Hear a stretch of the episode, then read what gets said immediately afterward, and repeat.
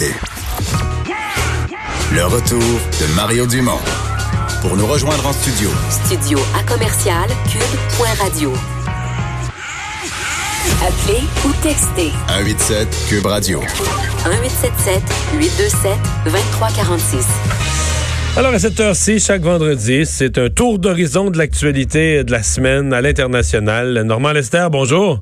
Bonjour. Évidemment, on se parle de cette crise mondiale du coronavirus. En commençant par le président Trump, et Normand, il faut parler d'une semaine. Si on veut faire le bilan de la semaine, il faut parler d'une semaine en deux temps, là, parce qu'il y a, il y a le avant mercredi soir, puis il y a le après. Oui, ben c'est ça. Et avant mercredi soir, euh, tout le monde pensait que malheureusement, ça allait pas vite du côté euh, du gouvernement américain.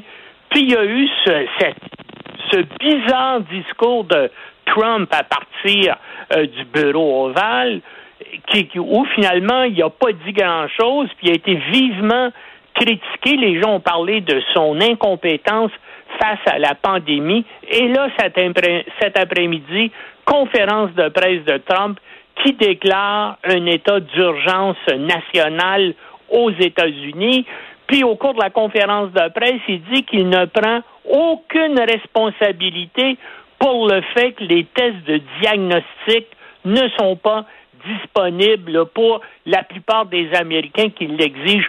Pourtant, c'est l'administration Trump qui a euh, dissous, qui a coupé les budgets de plusieurs institutions euh, du gouvernement américain qui étaient chargées de, de, euh, de lutter contre les maladies contagieuses, mais là, il accuse plutôt Obama euh, et puis il dit aussi que c'est les il blâme les Américains pour ne pas avoir obtenu de, de, tests, mais les tests n'existent pas. Mais ça, c'est c'est typique de Donald Trump. Écoutez, euh, la situation, euh, le fait là que ces tests de diagnostic-là soient pratiquement pas disponibles aux États-Unis, ça fait que la situation dans ce pays-là pourrait bien est inquiétante et pourrait bien euh, devenir, euh, devenir très dramatique. Et puis, nous, ici au Canada, euh, qu'est-ce qu'on fait? Est-ce que euh, est-ce qu'on laisse la frontière ouverte? Et surtout, je pense, est-ce qu'on va fermer la frontière de la colle va- et est-ce qu'on va refouler les demandeurs de statut de, euh, de réfugiés?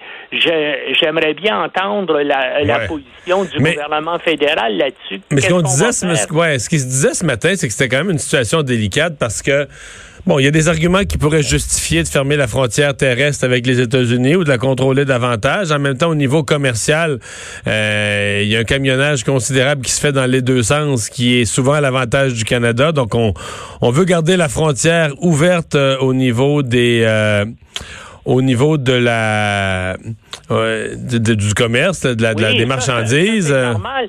Mais au niveau des demandeurs de statut de, ré- de réfugiés qui, qui, finalement traversent illégalement la frontière à la colle, est-ce qu'on va, qu'est-ce qu'on va faire? Est-ce qu'on va, en- premièrement, est-ce qu'on va les examiner? Est-ce qu'il va y avoir une vérification sanitaire de leur État? J'entends pas Ottawa euh, euh, parler à ce sujet-là. Puis pour moi, c'est préoccupant, premièrement, parce que c'est pas loin de Montréal et parce que euh, parce qu'il y a quand même régulièrement des gens qui se présentent ici et puis qui arrivent et qui sont pas euh, vraiment contrôlés. Est-ce qu'on va changer la, euh, la situation? Est-ce qu'il va y avoir des gens à la frontière là pour les pour les examiner? Et qu'est-ce qu'on va faire si si on empêche la- les, les Américains de rentrer au Canada? Est-ce qu'on on va aussi empêcher les demandeurs de statut de réfugiés Ouais. de le faire? Ouais.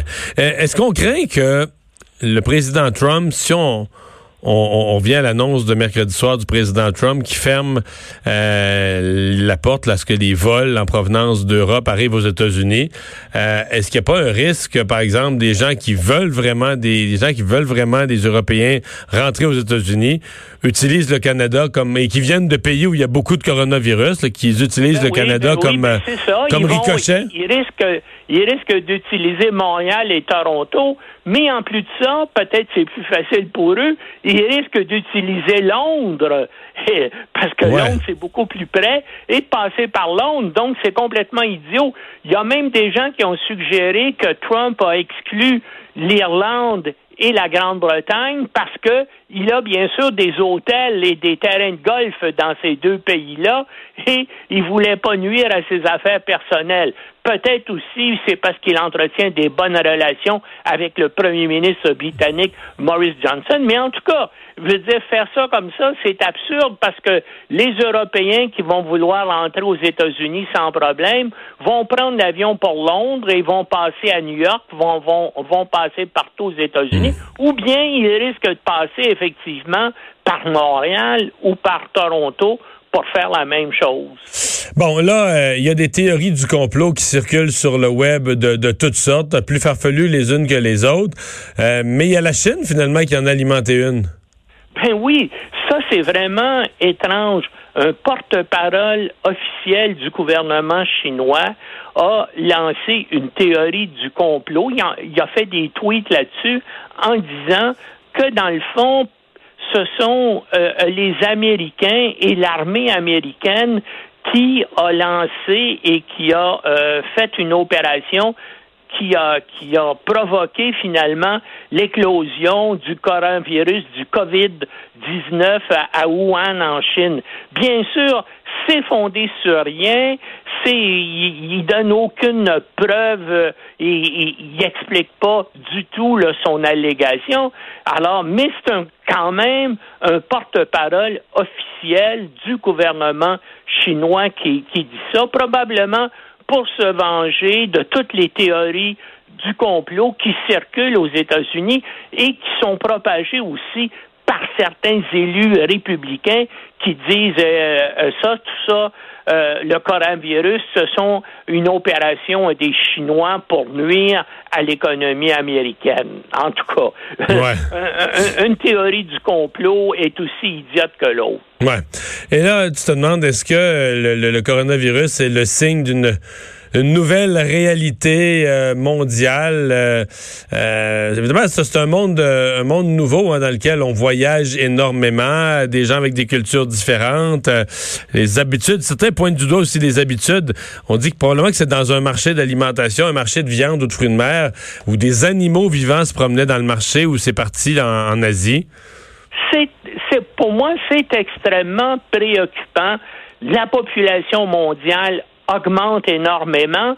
Euh, par exemple, si on va en arrière, lorsqu'il y a eu la grippe espagnole, il y a 100 ans environ, on était à peu près 1 milliard 500 millions à 2 milliards sur la planète.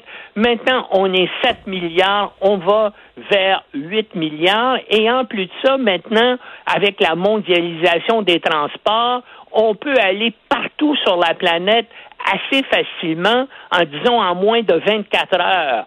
Alors, tout ça fait qu'il y a des déplacements de population euh, continus et il y a bien sûr des habitudes culturelles, des habitudes alimentaires euh, extrêmement répréhensibles et dangereuses, notamment dans les marchés asiatiques, là, où on vend, on vend de la viande de toutes sortes d'animaux qu'ici on ne mangerait pas, des serpents, des rats, euh, euh, euh, des chats, et puis donc les animaux, des fois, on les vend vivants, on les vend en partie dépecés, et bien sûr, tout ça, ça favorise malheureusement la, la transmission de maladies contagieuses. Ben, la, la preuve, c'est qu'on a eu hein, le coronavirus actuel, c'est le deuxième, le STRAS en 2003, c'était déjà ça. Et moi, donc, une chose qu'on peut reprocher au gouvernement chinois,